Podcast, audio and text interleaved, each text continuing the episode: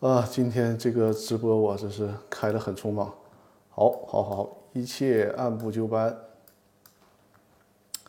一会儿就进入我们要聊的话题啊！稍等一下，我把桌面调整一下。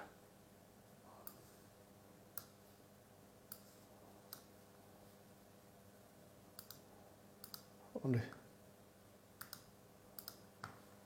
稍等一下。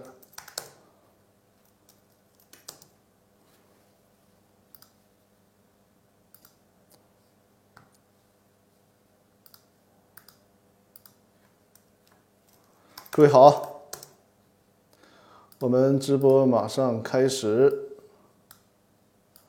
好了，今天呃聊一些直呃就是这个这个直播的主题是肯定要去聊的。然后今天呢还跟大家有点闲话要扯，因为上周也不跟跟不是跟大家说了嘛，要去趟夜市啊，所以说连去了两个夜市。还真的是有很多好玩的事儿可以值得跟大家分享，也确实拍了不少好的照片啊。还是老规矩啊，大家呢可以先扫描二维码，就是截屏之后扫描二维二维码，然后呢关注我的《公司法大爆炸》的微信公众平台。这个关注干嘛呢？就是留言提问，可以现在进行提问啊，也可以在直播之后进行提问，或者是你在看到回放的时候。也可以扫描二维码进行提问。喜马拉雅上的朋友呢，就是在微信公众平台里面搜索“公司法大爆炸”就可以。因为尤其是易直播的观众啊，我们在易直播上留言探讨法律问题，可能就是受字数限制，所以说可以在我的微信公众平台的后台进行留言。我先刷新一下，目前应该没有新的留言，对吧？我就先讲，呃，先讲今天的话题啊。今天咱们要讲的话题呢是这个猪队友会坑了其他股东吗？其实整个的讲解侧重点呢就是在公司的设立阶段，我们进行出资，就是向公司投钱或者是投物，自己有什么风险，或者是其他的合伙人不按照约定出资，会给我们。其他合伙人造成什么风险？造成什么风险？啊，哎呀，这个时间就得喝冰水比较爽。呃，我就跟大家慢慢聊啊。如果有现场提问的啊，国王说现在可以吗？可以，你就是现在留言提问，然后我一会儿讲解完之后呢，我就会现场解答大家的问题啊。呃，国王，你是在喜马拉雅上的？这个这个听众，所以说你直接可以在喜马拉雅上留言，或者在我的微信公众平台里留言都可以。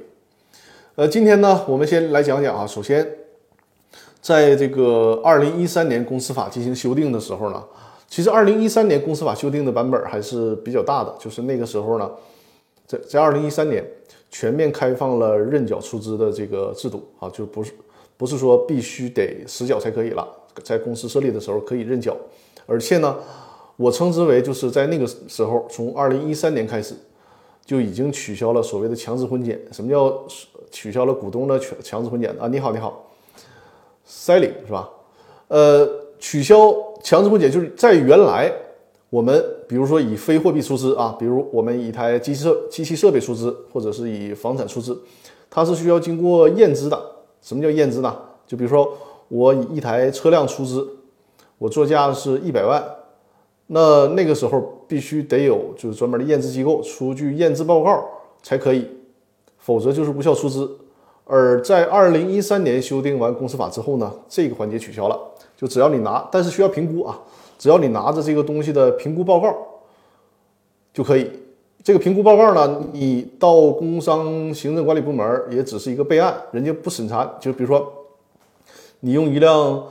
破捷达车可能实际价值值两万块钱，你非要评估评估成个二百万，不管你是采取什么方式评估的，但你只要拿到人家工商行政管理部门，人家呢就是一个备案嘛，所以说无所谓。但是并不代表你的这一招就能占便宜，因为你的这个出资和这个实际价值，就是和这个你所出资的这个物品的实际价值严重不符。后面责任你会承担，就是说你以后公司发生了风险了，你需要补足这个出资。呃，但是呢，在二零一三年，最起码就是说不用再交验资报告了。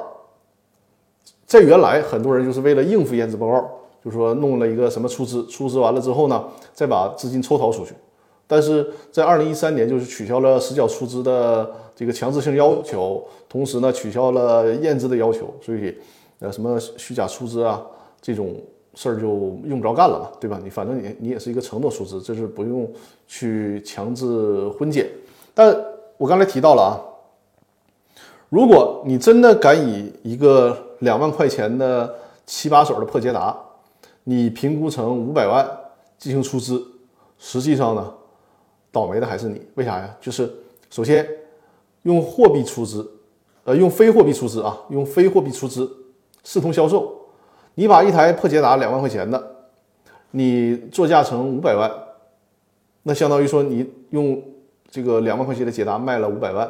中间赚了四百八十万，呃，四百九十八万，数学这毛病上来了是吧？中间赚了四百九十八万，那就相当于你这四百九十八万是所得嘛，需要交所得税，这就是吹牛需要上税的。再有呢，因为为什么我我们说一个猪队友会不会坑其他股东呢？这个时候坑就来了。我们假设说啊，有两三个股东设立一家公司，张三、李四、王五吧。对吧？那张三呢？用一台二手的破捷达，价值可能两万块钱，作价了五百万。那你作为其他股东，能不能事不关己高高挂起？就是反正你自己搞虚假出资，跟我也没关系，对吧？我也没没必要得罪这个人，我不管行不行？这个是不行的，因为按照公司法的第三十条规定呢，对，说不能。不能，这个答案是对的，因为按照公司法第三十条规定，就是你这个有限公呃这个有限公司成立之后呢，如果是非货币出资，这个金额显著低于公司章程所定的价，就像我这种情况，你一个两万块钱的破车，你出了五百万，对吧？你除了搞虚假出资这个股东以外，就是你这个张三儿，你肯定要承担补足出资的责任嘛。比如说你你之后发现公司欠钱了，资不抵债了。债权人追到公司的责任，发现，哎，你原来公司的股东你还没有实缴出资呢，你这个所谓的实缴出资其实就是一个虚假的，那么你张三儿需要补四百九十八万，因为你那个实物实际的价值才两万块钱，你虚呃你虚假出资了四百九十八万，所以说你张三需要补足，同时。在公司设立的时候，这是公司法上第三十条所规定的啊，就是说公司设立的时候的其他股东还需要承担连带责任。比如说李四、王五，人家呢各自出资一百万，而且现金出资实打实都已经出资到位了，那不行。就说你们这两个股东虽然对自己来讲呢很诚信，该出资的都实缴到位了，但是你们那个合伙人不靠谱。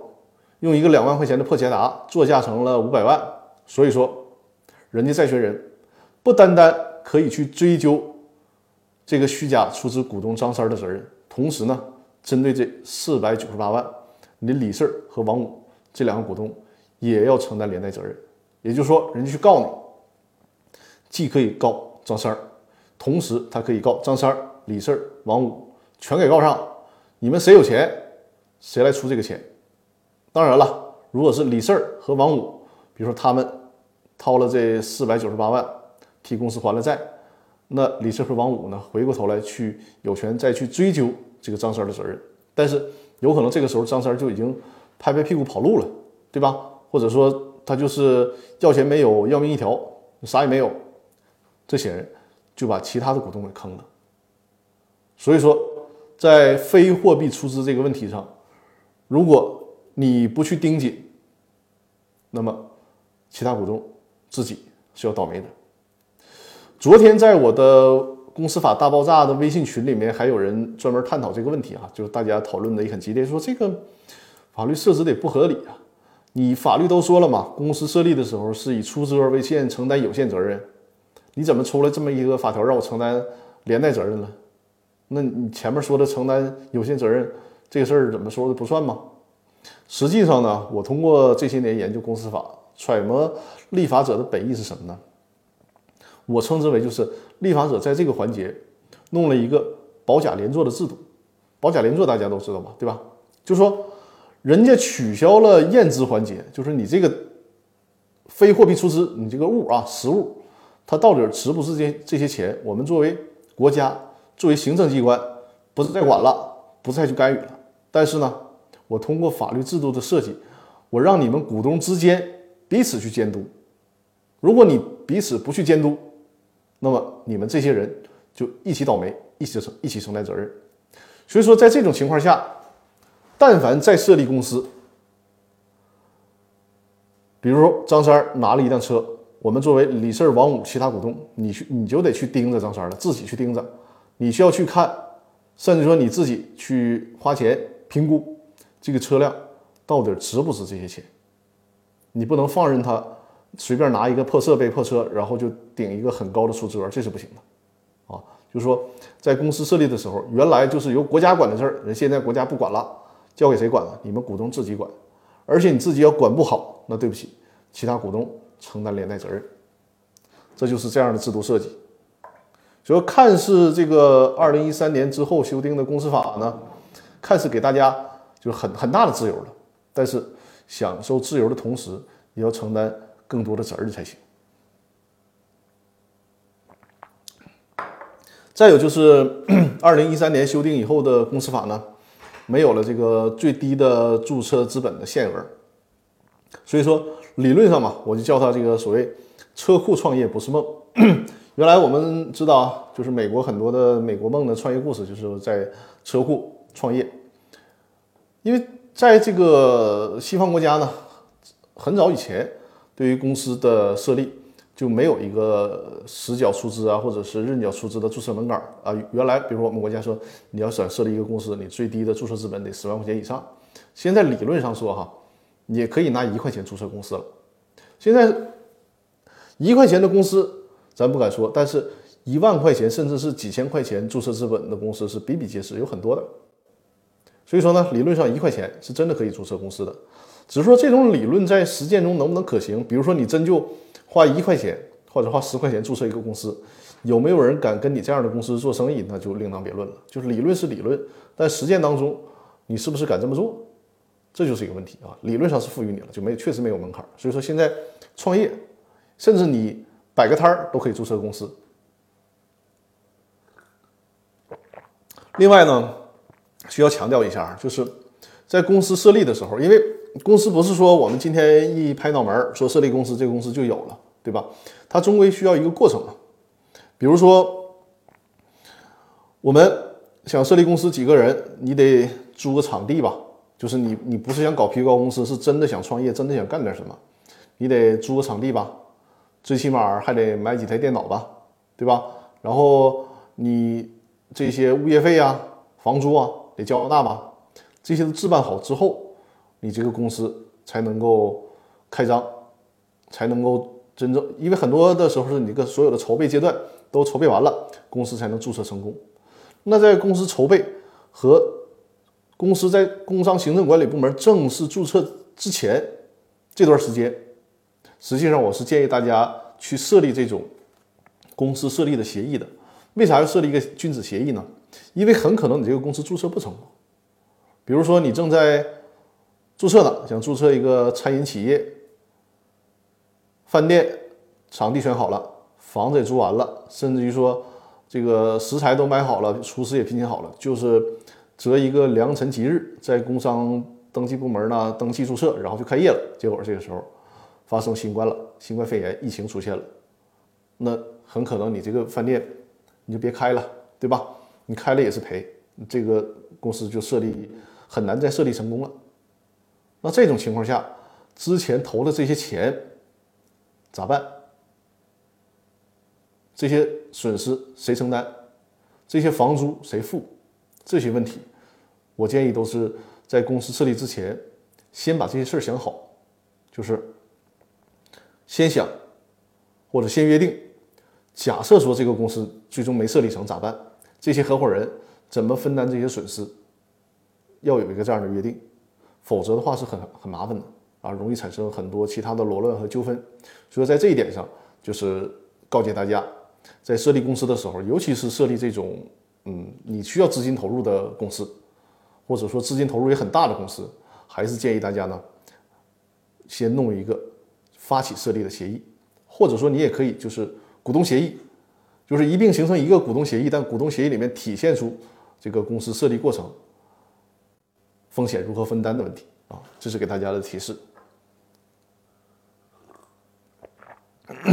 还有一个很重要的问题，就是这个问题也是昨天在我的公司法大爆炸的微信群里面跟大家讨论过、讨论过的，就是有有些人提出一个疑问，说是如果这个公司的股东他没有履行出资义务，因为公司法的第三十条强调的是非货币出资，就是非货币出资出现虚假了。啊，没按照这个实际价值进行出资，就刚才我举那个例子嘛，以两万块钱的破车作价了五百万，那非货币出资的情况下，其他股东要承担连带责任。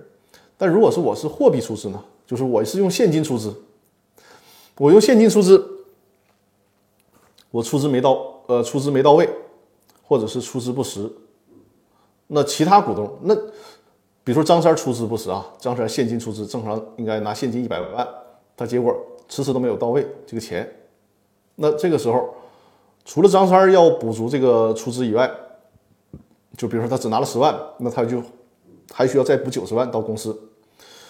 那其他的股东，就是跟他一起设立的其他股东，要不要对他这个事儿承担连带责任？这个问题虽然公司法里面没有规定，但是呢，在公司法就是最高法院在公司法的司法解释三里面有这种表述，是在公司法司法解释三的第十三条的第三第三款里面。就是在这个司法解释条文里面嘛，他这个最高法院的观点就是说，股东在公司设立的时候没有履行或者是没有全面履行的出资义务，那么公司的发起人就需要与股东承担连带责任。就这个事儿，大家觉得很不公平，因为说公司设立的时候现在都是认缴出资了，对吧？承诺五年以后、十年以后甚至二十年以后再实缴出资。那等快到，等等到了二十年了，他这个股东依然不实缴出资，然后你还去找我们发起的时候，这些股东承担连带责任，这是不是不公平？实际上这个事儿在实践当中是有困惑的。为什么会造成这个困惑？就是因为这个公司法司法解释三，它是在二零一一年生效的，而公司法二零一三年的时候。才正式的取消了，就是强制的实缴出资。因此说呢，我们现在在用，但是哈，很麻烦的就是现在这个公司法司法解释三依然是有效的，这就导致了这个一个司法解释一个法律条文的冲突。就是说，当初这个司法解释为什么规定说公司设立的时候，然后没有履行出资义务，承其他股东承担连带责任？因为是那个时候你公司就必须。呃，公司的股东就必须实缴出资。你当时在公司设立的时候就应该实缴出资，然后你没实缴，你其他股东都看到这个事儿了，也得管，对吧？你要承担连带责任。但现在都认缴出资了，所以在这个问题上真的很麻烦。就是我只是告大告诉大家，大家的困惑是理解的，但是目前就这个事儿没有权威的解读，没有权威的解读，因为。公司法改了，公司法司法解释没有做出相应调整，所以说理论上还会存在这种可能性，就是虽然公司设立的时候股东承诺出资期限，比如说二十年，等到二十年真到期了，张三儿他没有实缴出资，很可能李四、王五就是其他股东嘛，要对此承担连带责任。与之相关的还有一个。就是股权转让的时候也出现这个问题，就是说，张三儿他呢有一百万注册资本，比如说占公司百分之八十的股权，他要把自己的股权转让出去，转让给隔壁老王。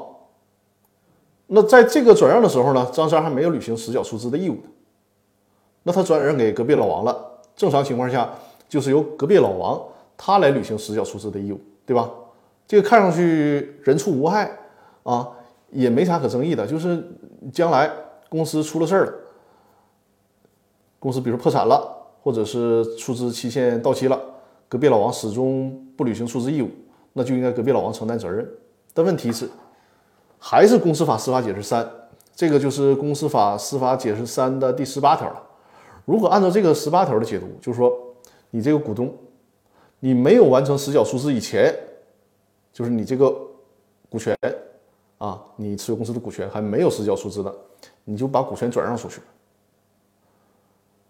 买股权的这一方，买股权的这一方，他买了你这个股权之后，比如说啊，你约定的是这个股权公司设立之后呢，十年第十个第十个年头出资，你是在第你第九个呃第九年的时候把股权卖出去了，到了第十年的时候，买股权的隔壁老王应该履行出资义务了，但是呢。隔壁老王就是不实缴出资，这个时候，如果按照公司法司法解释三的第十八条的规定，那么债权人可能会有机会要求他，就是要求前手股东也承担连带责任，这个就比较麻烦了。就说你卖股权卖的还非常不安心。这个时候怎么办？如果你按照公司法司法解释的第十八条，那你没有办法，就是前手股东也有可能要承担连带责任。但显然这是不公平的。如果你按照这个司法解释条文解读，它确实存在一种情况。后来我查了一下实践当中，呃，感谢呱呱送出送出的礼物。后来我查了一下司法判例，就现在呢，很多实践当中的司法判例已经就是通过判决的方式把这个问题给矫正了，就是说。如果你前手的股东本来人家没到这个实缴出资的期限，人家不实缴出资也没问题，然后转让给你那个后后手这个股东了，你后手这个股东你自己不履行出资义务，然后债权人呢，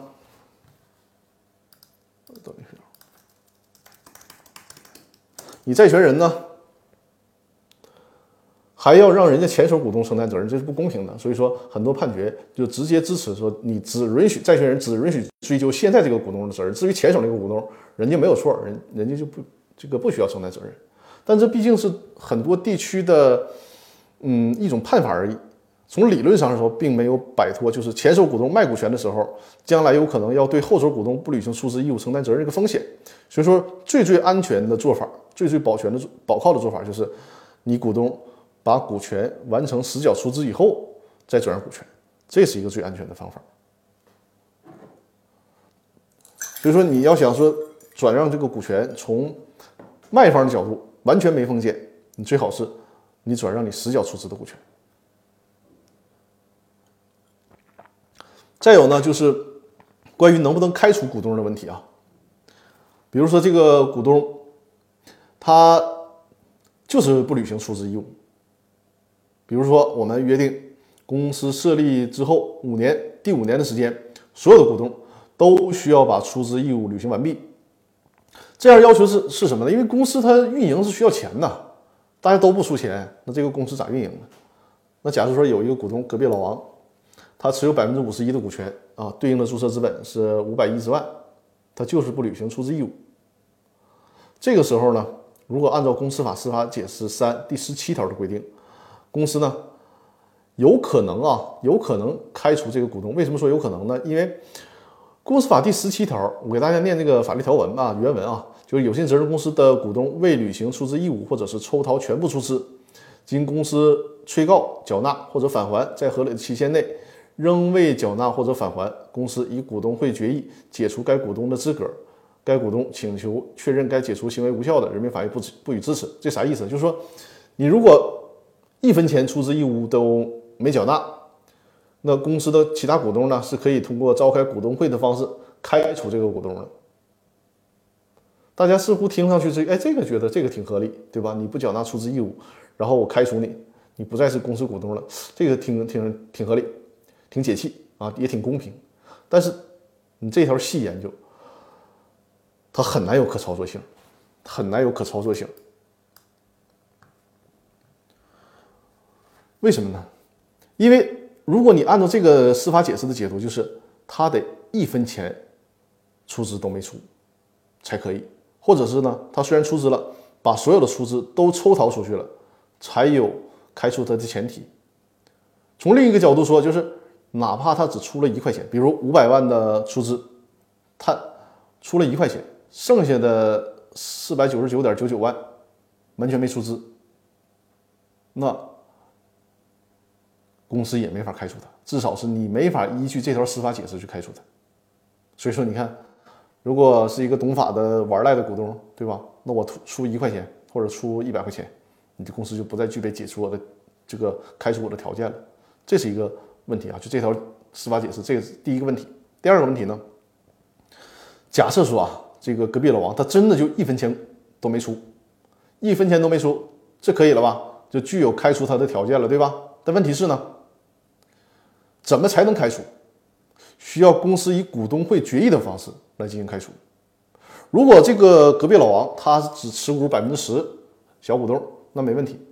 公司的股东会决议啊，出一个过半数，就比如说持百分之五十一的表决权的股东决定开除了，那没问题了，那就开除了。但如果这个隔壁老王他持股他自己持股就百分之五十一，那你想想，根本没有办法通过股东会决议的方式来开除隔壁老王，因为。你剩下那百分之四十九的股东，无论怎么折腾，怎么开会，没用，形成不了过半数的决议。所以说，这条司法解释，实践当中让它落地啊，让它真正的发挥作用很难很难。但有什么？就是这个司法解释对我们的意义是什么呢？我们针对这种情况，可以基于这个司法解释的思路，我们自己在股东协议啊、公司章程啊，我们进行设置。怎么设置啊？就是你这个司法解释不是约定的太苛刻了吗？那我们通过股东会这个股东协议的方式，或者是公司章程的方式，咱把这条进一步完善一下。就说你这个股东，你不一定非得是一分钱没出资才能开除你，就是你只要，比如说你承诺五百万，你哪怕差一块钱，你没有完成出资，我股我这个其他股东都有权利开除你。这个条件。啊，就我们就把这个条件放宽了，对吧？然后呢，怎么开除呢？就说算表决权的时候，我们可以自己设置一个游戏规则啊。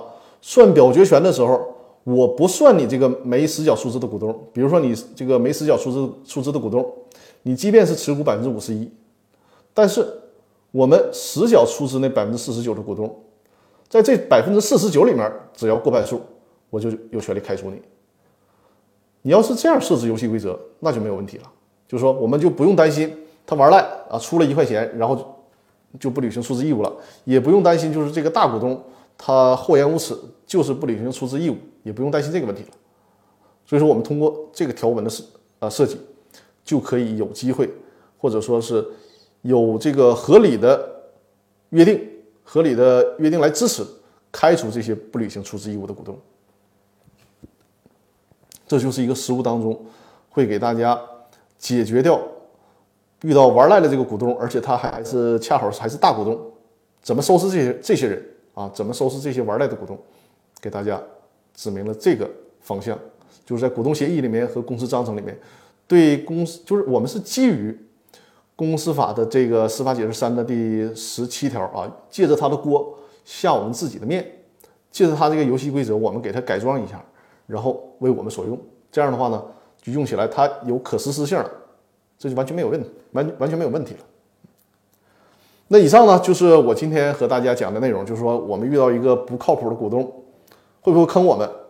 答案肯定是会坑，会坑，尤其是在非货币出资的时候，那是百分之百的会坑，就是这是有完全没有争议的公司法里面的规定。就刚才我提到这种情况，比如说张三儿啊拿非货币出资五百万，结果实际他那个破玩意儿就只值几万块钱。那你其他股东发起是公司设立的时候，其他股东你没有看住他，那么你其他股东就要承担连带责任。那至于货币出资，还是那句话告诉大家，就是其他股东要不要承担责任有争议，但是呢，既然有争议，那就存在风险。人家法院。如果就按照公司法的司法解释三这个法律条文去判也没毛病啊，姚律师这么快就到家了，挺快哈。好，姚律师继续给我场控啊。就是这个风险，大家一定要一定要记得啊，就是我们找合伙人的时候一定要靠谱，就跟找媳妇一样啊，这个人最起码他不能坑你，不能害你才可以。然后有了好的合伙人，就是靠谱的合伙人，光靠人治不行，还得靠法治啊。说怎么叫法治啊？就是我们通过股东协议和公司章程，把这些游戏规则设置明白。尤其刚才，尤其是最重点的是，我刚才提到的，就如何处理那些不诚信的股东，我们得自己设计。我们依靠法律和司法解释不行。那个我刚才给大家提到了嘛，没有啥可操作性。对，姚律师说他的客户就被合伙人坑了。是的。这个坑呢是非常惨重啊！就这个合伙人，他确实是太不懂公司法了。嗯，有机会呢，我和姚律师可以碰一下，给大家讲讲这个案例。就是这个案例惨呐，太惨了，就是被坑的是相当惨。而且在这个被坑的过程当中，因为他自己不懂公司法，不懂股权的规则，把自己完完全全绕到里面了。就是你，你很难给他解开这个疙瘩，你知道吧？这里边包括啊，以这个债权啊抵顶股权。包括被忽悠了，就是误认为向股东支付了相应价款就完成了实缴出资，这是两回事儿。如果常听我的节目的人，大家这个应该明白吧？就是说，比如说啊，我是这个公司的股东，我注册资本啊，认缴注册资本是一百万，我这个一百万的注册资本我一分钱都没缴，然后我把这个股权卖出去，我卖给姚律师，姚律师呢？哪怕用一千万买我的股权，然后把这一千万都给我了，那能代表姚律师履行了出资义务吗？能吗？绝对不能。就是姚我这一百万的呃这个这个股权，我哪怕一千万卖给姚律师，姚律师一千万都给我了，那是进了我自己的腰包，跟公司啥关系也没有。那个公司还是认缴出资，还并没有完成实缴出资呢。这个问题大家就一定要重视。呃，姚律师的客户就遇到了这个情况。就是被人忽悠了，拿了很大的价钱，所谓买了股权，但是买的他买的那个股权是一分钱出资都没有进行出资的股权啊。然后后来呢，啊，我这怎么装修声又出来了？然后后来呢，还通过了那个减少出呃公司减资，稀里糊涂了又签了一个什么减资的承诺书啊。总之这个案件就是有机会跟大家去详细的说这个案件，就是给大家解一解这里边的坑。那今天这个干货内容部分啊，心好累。对，干货部分咱就讲完了。然后呢，我们先来回答问题啊，就是现场啊，大家现在在直播间现场有问题的呢，咱就可以现场互动、现场提问。我们的场控姚律师也在，呃，然后现场在现场暂时没有问题之前，那么我们就先解答大家在我的微信公众平台的提问。我把后台打开啊。我刷新一下后台，看看有没有新的提问。呃，在这个这周的期间，已经有两位听友留言提问了。我先回答。蓝蓝，你要在的话，告诉我一声啊，我要对你的问题进行提问，呃，进行回答，进行提问。我这这这一心不能二用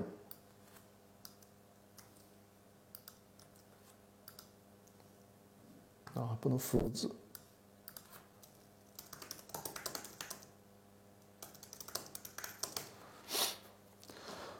呃，蓝，你要在的话，啊，蓝在哈。好了好了，我回答你的问题啊。他说，呃，蓝是这样提问，他说，个体工商户变更为有限责任公司后，有限公司对原个体工商户的债务，呃，有限公司对原个体工商户的债务是否承担连带责任？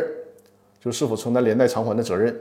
企查查显示，个体工商户已经注销了，有限责任公司的工商信息显示仅是名称变更，大股东为原个体工商户的户主。呃，关于个体工商户就是能不能升级成公司的问题，我在我的直播的时候专门有一期直播进行了讲解，大家可以看我那期的回放，那期讲的很详细啊。我这个这个问题很好，很有代表性代表性。我再次跟大家强调一下啊，这个个体工商户所谓的变成有限责任公司，这个只是从表象上看，我们是看的是变了，对不对？但是从内核上来讲，实际上不是这么回事儿。实际上是怎怎什么样的？就是说个体工商户。和这个有限公司，我给大家做个比喻嘛，它完全是两个不同的物种。就比如说猫，它是没法变成狗的，对吧？所以大家不要被这个表象所迷惑。实际上它这个什么关系呢？就是个体工商户，它需要注销掉，注销掉，然后呢，另外重新设立一个公司，实际上，从法律的关系上来讲，它不存在说个体工商户转变成了公司，而是个体工商户注销掉了，不不干了。然后呢，把个体工商户的那些财产，比如说个体工商户，你有一些资金的积累，你你如果你是饭店的话，你还有一些啊这个厨房用品、那个厨具啊什么什么这些东西，或者是你有一些没履行完的这个这个场地的租赁啊，然后转到公司里面，甚至于说你在个体工商户里面形成了一些呃。这个这个知识产权呐，注册商标啊，都可以转到有限公司里面。就是这个财产那边注销掉，把注销掉之后剩下那些财产拿到公司，对公司进行投资。只是说在现在政策上，就是对你的商号可以进行保留。比如说个个体工商户叫啊王大锤，这个这个餐饮餐饮店。然后呢，你这个王大锤是一个很有名的商号了嘛。做一些政策，因为你的实际出资、实际投资人都是一个人嘛。作为政策，你就这个王大锤可以拿到拿到这个有限公司来用，叫做呃什么沈阳王大锤呃餐饮有限公司，就是这个关系啊。但是从法律上，它是两个物种，就是个体工商户注销掉，然后成立一个新的有限公司。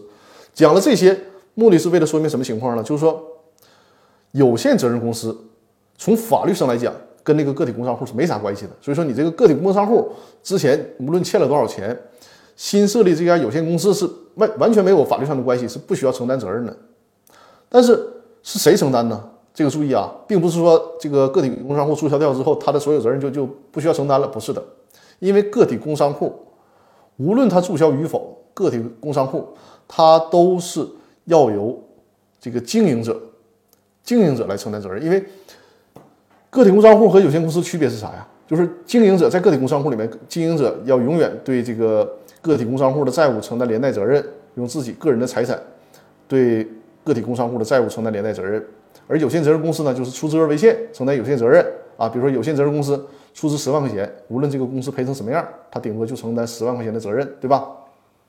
那个体工商户，你哪怕注销之后，假如说你这个原来的经营者啊，原来的经营者是张三儿，那你张三儿就需要对当初个体工商户欠下的债务承担连带责任。你这个张三儿，你可以另外投资股权到公司，但这个公司跟个体工商户是没有什么关系的，是不需要承担责任的。只是说你当初这个投资的这个人，你还需要对个体工商户的债务承担偿还责偿还责任。呃，蓝，我这个解释你应该听明白了吧？还有什么不清楚的问呃地方啊？可以随时进行提问。如果讲解当中还有什么，困惑啊，不清楚的地方可以随时提问。姚律师，你那边听我的声音还可以吧？因为武汉在好像这个这个楼里面又有点装修的声音了，只是说没有上次大而已。我下面还有另外一位朋友进行提问啊，就是呱呱，呱呱也是在之前在我的微信公众平台上进行提问的。现在看看呃平台后面还有没有人提问？呱呱，你在线吗？可以啊，装修声不大，对比上周那个声要小了很多。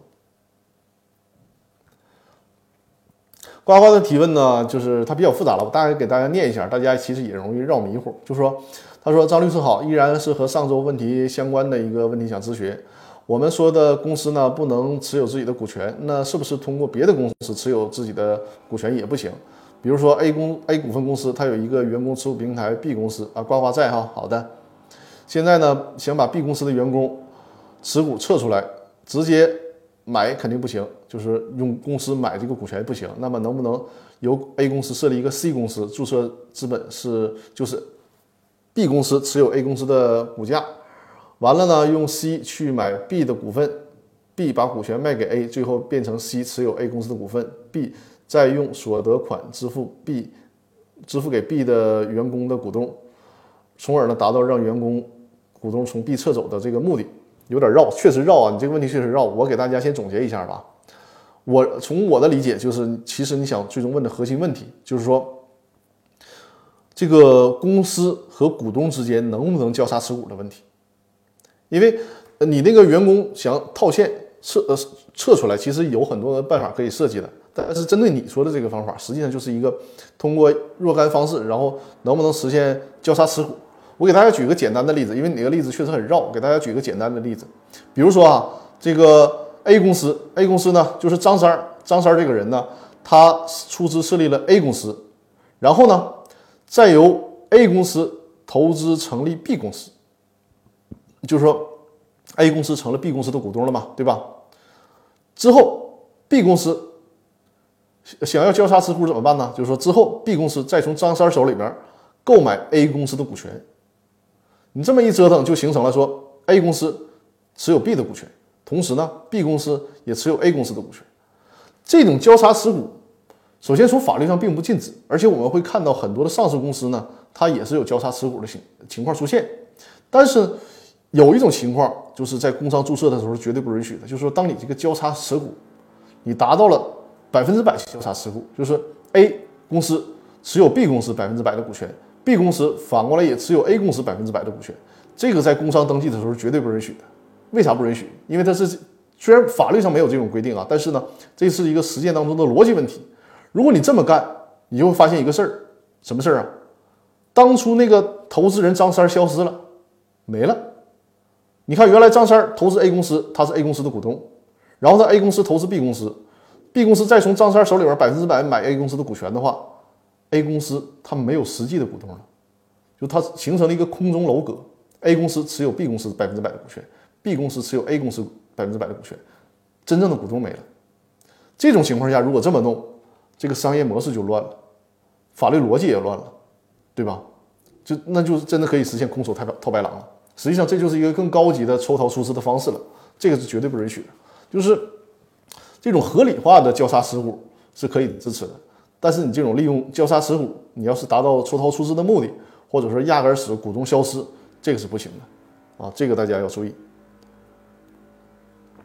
所以说，呱呱，如果你想设计，因为你你的这个问题确实很绕，然后没有达到你的一个核心。但是，如果你想设计，就是想通过员工持股平台，呃，怎么套现出来？但是你的这个步啊，你你只是想从公司套现出来，我觉得这个思路是有问题的。因为从公司套现出来，实际上就涉及到出逃出资的问题。真正的好的套现方式，还得是你把这个股权转让出去，就转让给别人。啊，不是说通过股这个公司的方式把这个钱套出来。萌新说，隐名股东在显名股东名下的投资没注明占比，诉呃诉诸法律会如何确定？蓝蓝说，那就是有限责任公司分红的钱可以拿来还之前个体工商户的债务，那没问题。我先回答蓝这个问题，那没问题，就是因为你分红出来的钱就是投资人个人的钱了嘛，他愿意怎么用是他的自己的事儿，这个肯定是没问题的。然后接着回答萌新那个问题，他说隐名股东在显名股东名下的投资没有注明占比，那你这个没有注明占比，这就成问题了。你比如说你是让他代持了百分之一的股权呢，还是让他代持了百分之九十九的股权呢？因为虽然说你可以说你投资价款，比如说你给了他呃一百万。让他持有一个股权，但是你也没有完完全从这个资金上推导出他占股多少，因为还有个溢价出资的问题呢，对吧？所以说你这个最好还是有约定，否则的话你很难很难主张你到底就是让人家代持了多少的股权啊。但如果你证据充分的话，你也可以直接说，比如说这个呃显名股东他在公司里面，假如说持股百分之十，然后你给到他的资金呢？跟这个百分之十的注册资本如果也能对应上，那你也可以以这个百分之十的全部啊，全部就是加起来就是百分之十嘛，来主张你是公司的实际股东。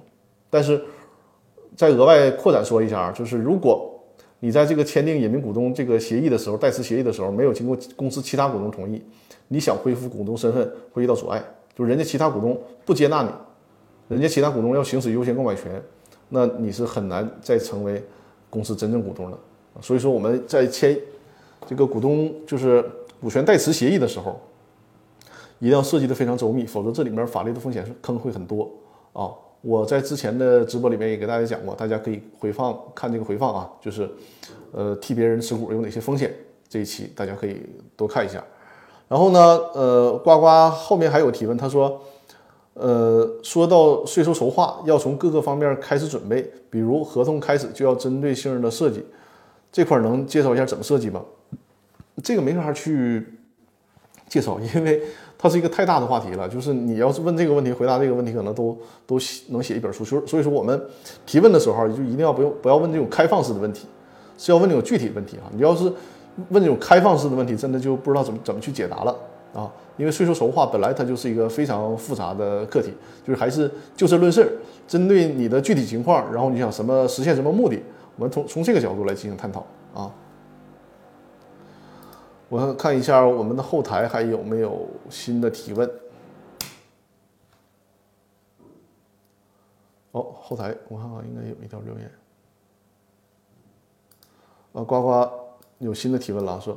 对的，张律师，其实就是交叉持股的问题啊，其实就是呱呱在在后台已经提呃已经那个那个给我留言了，他说刚才我回答的问题呢就是交叉持股的问题，但是不是为了解决让员工股东撤出的问题，是现在 A 有限员工持股二百人啊，就是超过上限了，上市公司的穿透要求达不到，为了解决这个事儿，我们才考虑在 A 有限公司下面设几个有限合伙企业，为了解决普伙的问题，才想着。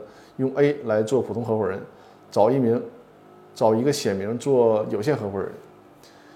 要了这个有限合伙人进去以后，再把他代持的股东放出来做合伙人。啊，我觉得你这个问题就不是直播里面能解答得了的，就是它是一个详细的披露和设计的。嗯，这个问题你恐怕得去来单独做咨询了。你这个问题。因为会需要针对你这个整个员工的持股比例，而且你这个只言片语，这个肯肯定是解答不了的啊。就是我对你整个的情况还是不够了解，恐怕这个呃一两个小时你能说明白，我能解答明白就不错啊。所以说这个问题，如果你 真的需要的话，恐怕就得去单独来咨询我啊。然后我们安排这个线下的电话咨询。呃，兰说有限公司经营的很好。有没有办法整出这家公司的钱还个体工商户的债？管公司借钱呗。啊，呱呱说好的，张律师没问题。是这样啊，来，你你是你听听好，是这样。如果这家有限公司的股东是张三儿，那么呢，张三儿作为个体工商户的时候，个体工商户欠了外面很多钱，实际上哈。人家债权人就直接可以追到张三儿了，去执行张三儿在这个有限公司的股权了。如果你这个有限公司干得很好的话，因为张三儿在有限公司的股权就是张三儿的财产嘛，这就跟张三儿自己有车辆啊、有房产的是一样的。就是在这种情况下，如果你张三你不想办法从有限公司里面借一些借一些钱出来，或者说用分红去弥补的话，人家是直接追到你有限公司，那就相当于有限公司主人换了，你的股权被人家张三的股权被人家执行了。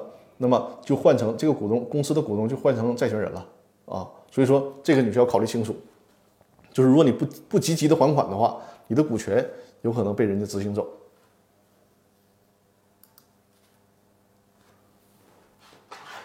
好，那大家一会儿要有问题可以提问啊，我这正好今天这个环节暂时没有人提问，我给大家讲讲好玩的事儿啊，就是我这不是去那个彩塔夜市了吗？这是我拍拍的其中一张照片哈，这小狗很可爱是吧？这是参加摆摊的小狗，它的那个身上的牌写的是被迫营业。这小小狗炯炯的表情非常可爱。就是你在夜市上就发会发现好多好玩的事儿。我给大家来看一朵花啊，得嘚瑟一下这朵花。这朵小花，这朵小花大家给给估个价。这个这这这朵花给估个价。我拿着这朵花去我同事那儿，一个小新律师啊，他。就是养花的专家嘛，我说你这花你看多少钱呢？他说这花，他一开始想说一块钱，后来仔细看了一看，说的你这花不就路边捡的吗？他这他不用要钱呢。我说这花的实际价值是十五块钱，为啥呢？就是我去夜市，然后呃在那个大排档撸串嘛，就是有一个看上去特别可怜的老奶奶，就弓个腰，非常非常可怜，然后拎着就是一塑料袋这种小花。就卖问大家买不买这花，我这当时恻隐之心就上来了，但是我手里还边还没有现金，我合计这这老奶奶肯定别说别说啥的，他他连手机都不能趁，对吧？我我就去找那个串店的老板换了十块钱现金，呃，换十块钱现金，我就说，哎，老奶奶，我买一朵吧，这个这个十块钱给你，在我心目当中，我就这花顶多是五块钱，我说剩下钱是不用找了，然后老奶奶深情的拉住了我，跟我说。这花十五啊！姚律师说他家楼下收废品的老奶奶有一百三十五平的房子，你早告诉我这事儿。然后场面非常尴尬，因为十五我不是付不钱，付不起钱，因为我从老板那儿就只破了十块钱的这个纸币，就是现金。我这这不咋整？还差人家五块钱呢。我说老奶奶说的没事儿。老奶奶缓缓的从兜里掏出了二维码，你扫我的二维码就行。当时我就明白啊，我感觉我好像被套路了。同时，那个跟我一起买花的还有两个小姐姐，也是这种情况，就是都都都是那个怎么讲，就是爱心爆棚去买花，然后老奶奶掏出了二维码，扫二维码就行，就给了我这朵这朵小花。这是昨呃前天晚上买的，我估计能挺到明天周一就差不多就就完事儿了。呵呵，哎呀，城市套路深呐。所以说刚才我去夜市吃个猪蹄儿。挺小的，也十五块钱。你那十五块钱好歹是猪蹄儿啊，再小，我觉得你那十十五块钱买个鸡爪子也比我这强啊。我这个他要是一盆香菜，我都我都认了。就这就这么个东西，十五个猪蹄儿已经很好了，赚了。十五十五块钱，你最起码还还拿了个猪蹄儿回家呢，对吧？哎呀，呃，说到这儿哈，就是我昨天在彩塔夜市拍了一组照片啊，呃，心善的张律师。这个反正当时场面非常尴尬，我媳妇儿就是在旁边，哎呀，已经都快憋不住笑出声了，场面场面极其尴尬。嗯，那个我一会儿呢就会，我我事先已经把那个在我们彩塔夜市的图片，就是我拍的照片编辑好了，一会儿我就发微信公众平台给大家看那小狗的眼神哎呀。看那小眼神到位不？这小眼神这是夜市欢乐多呀，非常好玩我特别喜欢这种市井的感觉。然后，这个大家知道什么吗？这个是苹果手表，它有那个噪音的测试功能，就是在撸串的摊上，这个噪音全都是在八十分贝以上，八十五分贝以上。就手表都都报警提示了，就我们东北的硬核撸串就是这么厉害。给大家看一下我们的彩电塔，这是我们的彩电塔，所以叫彩塔夜市嘛。一会儿我就我现在我就可以发飞呃那个公众平台啊，给大家看一下啊，这个也是啊，二维码展示一下，一会儿要看照片的啊。看我那个前天晚上在夜市拍的照片的，这个充满了烟火气的照片，也是扫描这个二维码啊。我一会儿现场我就推送，现场我就推送啊。扫描二维码之后，呃，那个喜马拉雅上的朋友，喜马拉雅上的朋友，在这个微信的公微信里面搜索这个公众号“公司法大爆炸”，就会找到我的微信公众平台。然后呢，我现在要不我现在推送一下吧。把这条，哎呦，不行，我这个后台还有几个错别字，我得改一下。稍等一下，我现场调一下。大家这个期间有什么提问的啊？我们可以继续提问，然后我来给大家进行解答。最近这段时间就是连装修的事儿，在公司的事儿，这装修真的是非常折磨人呢。著名的彩塔夜市。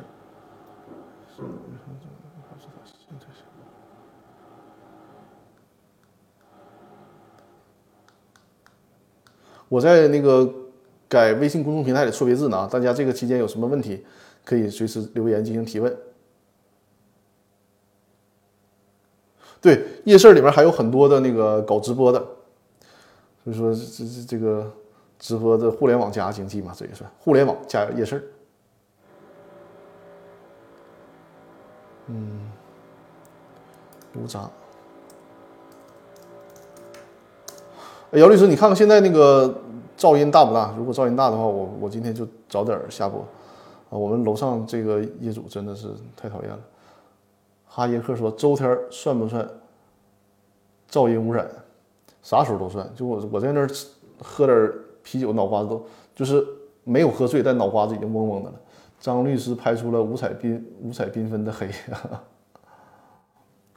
还可以哈。好，我一会儿把我的这个发出去啊。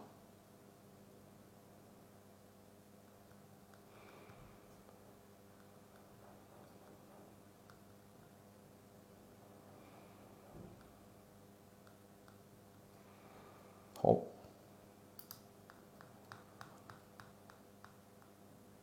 啊感谢有有新的朋友关注了我。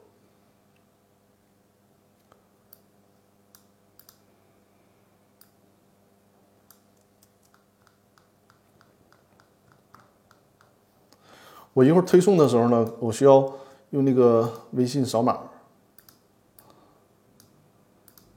所以说可能直播会稍微卡一下啊。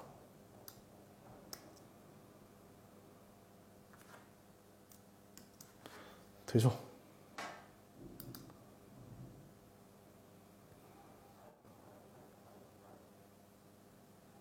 稍等一下，现在准备推送了。好，我稍微切换一下啊，这个可能会卡一下，大家稍等，不要着急。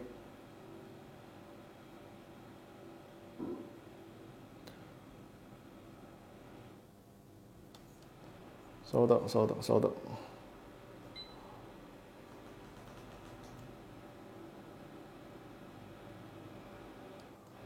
好了，刚才是不是画面卡了？我我就这个，嗯，怎么还有人要要要？要要 PK 我，有人要求 PK，我天哪，我就不接受邀请了，没准备。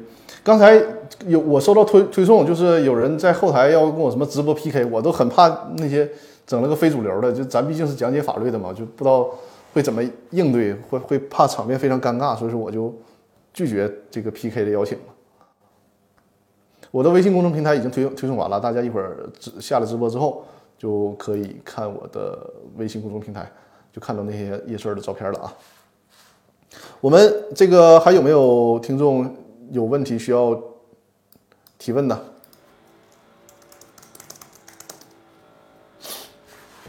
如果有的话啊，如果有的话，我们还可以在现场进行解答；如果没有的话呢，我们再过，现在是五十七分钟，再过三分钟咱就结束直播，好吧？再给大家找一个照片看一看啊。这是真正的示警器啊，大扎皮。嗯，如果看时间长了就有点饿了。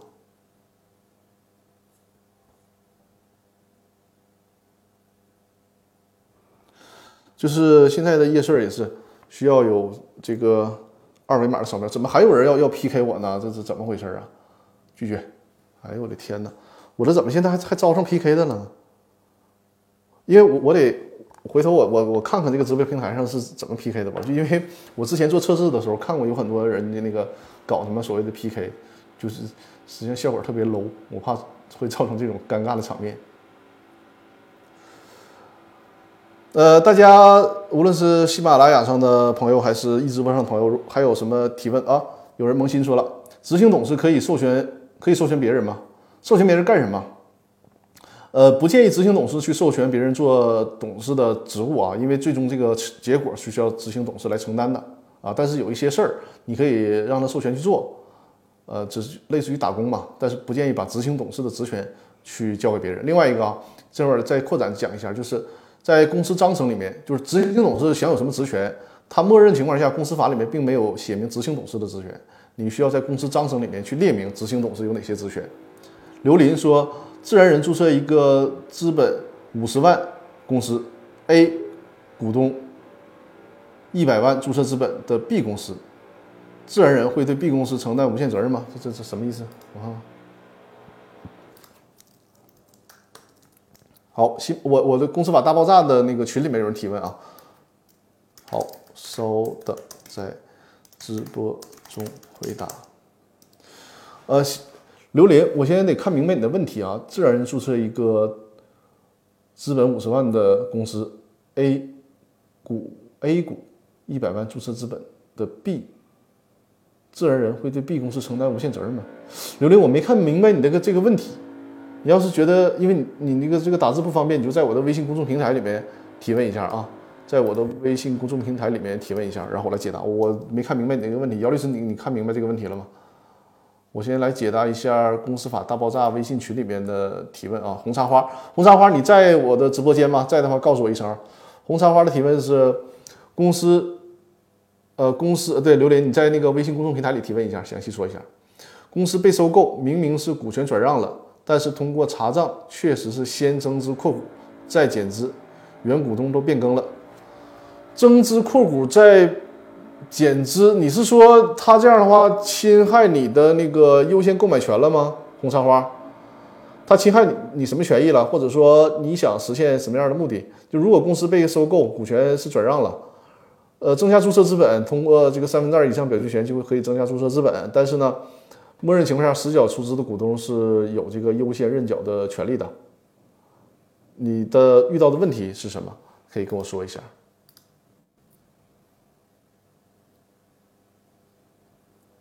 我再等一下，那个刘林有可能他在后台正在给我提问呢，等一下他。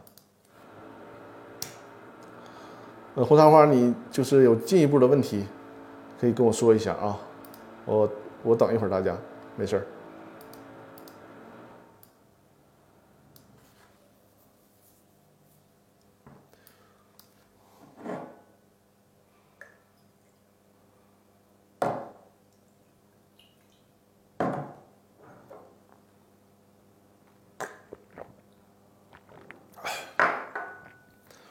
萌新，萌新要提问吗？番茄的幸福技术指南啊，刘林说：“大爆炸视频更新了吗？目前还没，呃，这个视频精品课目前还没更新。现在是呃十一期的节目，现在录到了六期。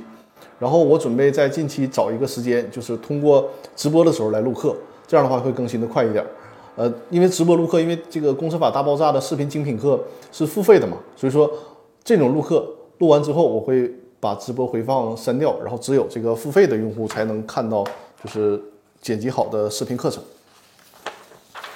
呃，刚才提到了视频精品课是大家扫描这个二维码啊，就是小鹅通里面会看到我的视频精品课。现在视频精品课分呃几大块，一个是电子商务法，还有一个是这个。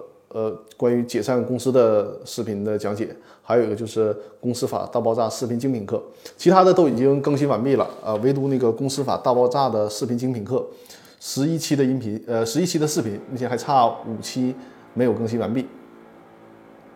董事会决议一半通过算有效吗？呃，要做过半数通过啊，所以说董事会我们说一定要是人员是基数，因为董事会是按人头说话的嘛，人员一定要是基数。否则的话，你比如说你四个董事，然后两个同意，两个不同意，这就尴尬了，对吧？所以说一定要是奇数，只要是奇数，那过半数了，没问题，那就是通过了啊。而且这里面强调一下，董事长依然是仅享有一票的表决权，不会因为董事他是董事长，他就比别人享有更多的表决权。这个我们目前我们国家的公司法是不支持的，国外的公司法有，国外的这个很多公司法是支持的，但是我们国家在董事会层面只能是一人一票，即便你是董事长，也是享有一人一票。啊，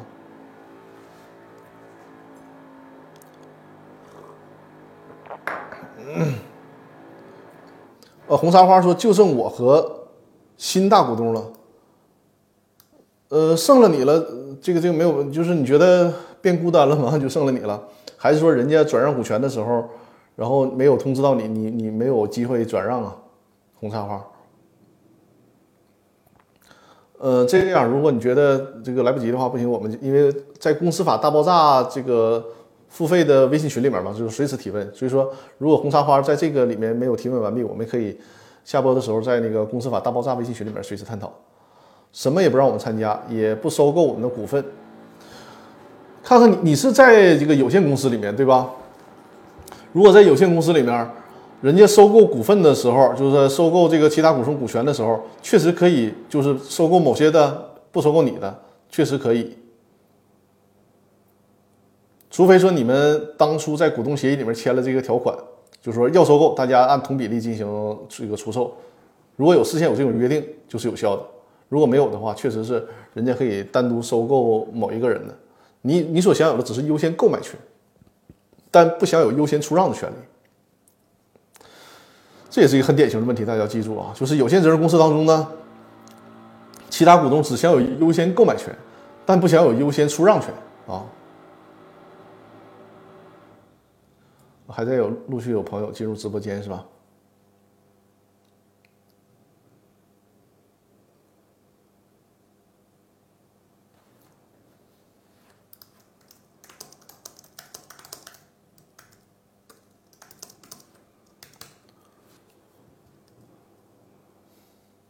好，我们的直播时间是一小时零五分钟了，大家还有什么新的问题需要提问？如果没有的话呢，我们今天的直播就先到这里。然后大家在下播的时候，下播的时候就可以看我的微信，呃，公司法大爆炸的微信公众平台，就能看到我前天在夜市里面给大家拍的照片啊，看看这个沈阳，我们沈阳的市井气。我再看一下公众平台里面有没有新的留言。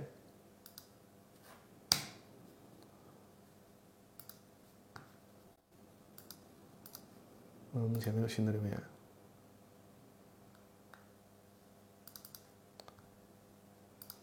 然后再说一下啊，就是我的这个微信公众平台的功能啊，还是扫描二维码关注“公司法大爆炸”的微信公众平台。它的功能有哪些呢？除了在这个微信公众平台上留言进行提问以外，如果你想看就是这个。呃，我如果你想看《公司法大爆炸》音频的目录，就回复“目录”两个字儿，在微信公众平台里面啊，回复“目录”两个字儿。如果是你想看那个，就刚才我提到的视频精品课，那么就在微信公众平台里面呢，回复“视频课程”，回复“视频课程”啊，就会看到那个视频精品课的链接。我之前呢还做了呃四期，四期就是阿里巴巴还有万宝股权大战的视频，只要在微信公众平台里面回复“股权大战”。就可以看到这些视频。如果想获得我的联系方式，就回复一，回复一获得我的联系方式。还有呢，如果因为我们是一个团队嘛，苹果树团队，就是我们这个团队里面呢，有我作为股权的律师，还有姚律师是作为这个婚姻家事的律师，还有其他的律师做税务的、做刑事案件的、做劳动的都有。所以说，如果你回复在微信公众平台里面回复“苹果树”啊，“苹果树”三呃三个字，就会看到我们整个苹果树团队。这个律师的简介啊，如果有这个相应的法律需求，可以和我联系。也欢迎呃关注我的易直播的这个账号。我们我是每周日晚上的八点，每周日晚上的八点都会进行直播。呃，姚律师呢是每周六，我今天的场控啊。姚律师，姚律师是每周六晚上的八点会有直播。他姚律师呢主要是讲解婚姻家事方面的问题。大家也可以关注一下姚律师。好，如果我看一下，如果没有新的留言，我今天的直播就到这里了。然后我们下周日，下周日晚上的八点，还是在这里面，还是在这里面啊。我们下周日晚上八点再见。对，姚律师留言了，欢迎关大家关注姚律师。姚律师是每周六晚上的八点进行直播，讲解婚姻家事的方面的问题。那好，如果大家。没有新的问题，我们今天的直播就先到这里了。如果这个期间啊，一直持续到下周日晚上八点，这个期间你想到了什么问题，就是公关于公司股权的问题，关于公司法的问题，就在我的微信公众平台上啊，再次展示一下二维码，就在我的微信公众平台上进行留言，然后我会在直播的时候呢，给大家进行详细的讲解啊。喜马拉雅上的朋友也是搜索微信呃那个公司法大爆炸这个微信公众号，关注之后。直接留言就可以啊啊！感谢红茶花送来的礼物，还而且还加入了粉丝团了，非常非常感谢啊！感谢感谢。好，那就感谢各位的支持了啊！这个期间欢迎大家留言。另外一个，如果有想加入呃公司法大爆炸微信群的，我把这个入群的方式告诉，就是我我们我开通了一个公司法大爆炸的付费的微信群，现在群里面的会员已经有四百九十二人了，就是微信群。这个会员的人数快要满了啊！它是一个付费的微信群，在这个微信群里面呢，我们随时随时进行公司股权问题的讨论，里面有很很很多这个各行各业的专家。所以说，在微信公众平台里面回复入群，就是加入微信群的入群两个字啊，回复入群两个字就会了解如何加入公司法大爆炸微信群的这个相关的信息。那好了，我们今天的直播那就到这里了。各位，一会儿下播的时候去看我微信公众平台，就是去看《公司法大爆炸》微信公众平台里面我新发的这组照片，也可以直接在这个照片里面留言，跟跟我进行互动闲聊啊。好了，那各位，我们下周日晚上的八点直播间继续再见。好嘞，拜拜，各位，谢谢，谢谢。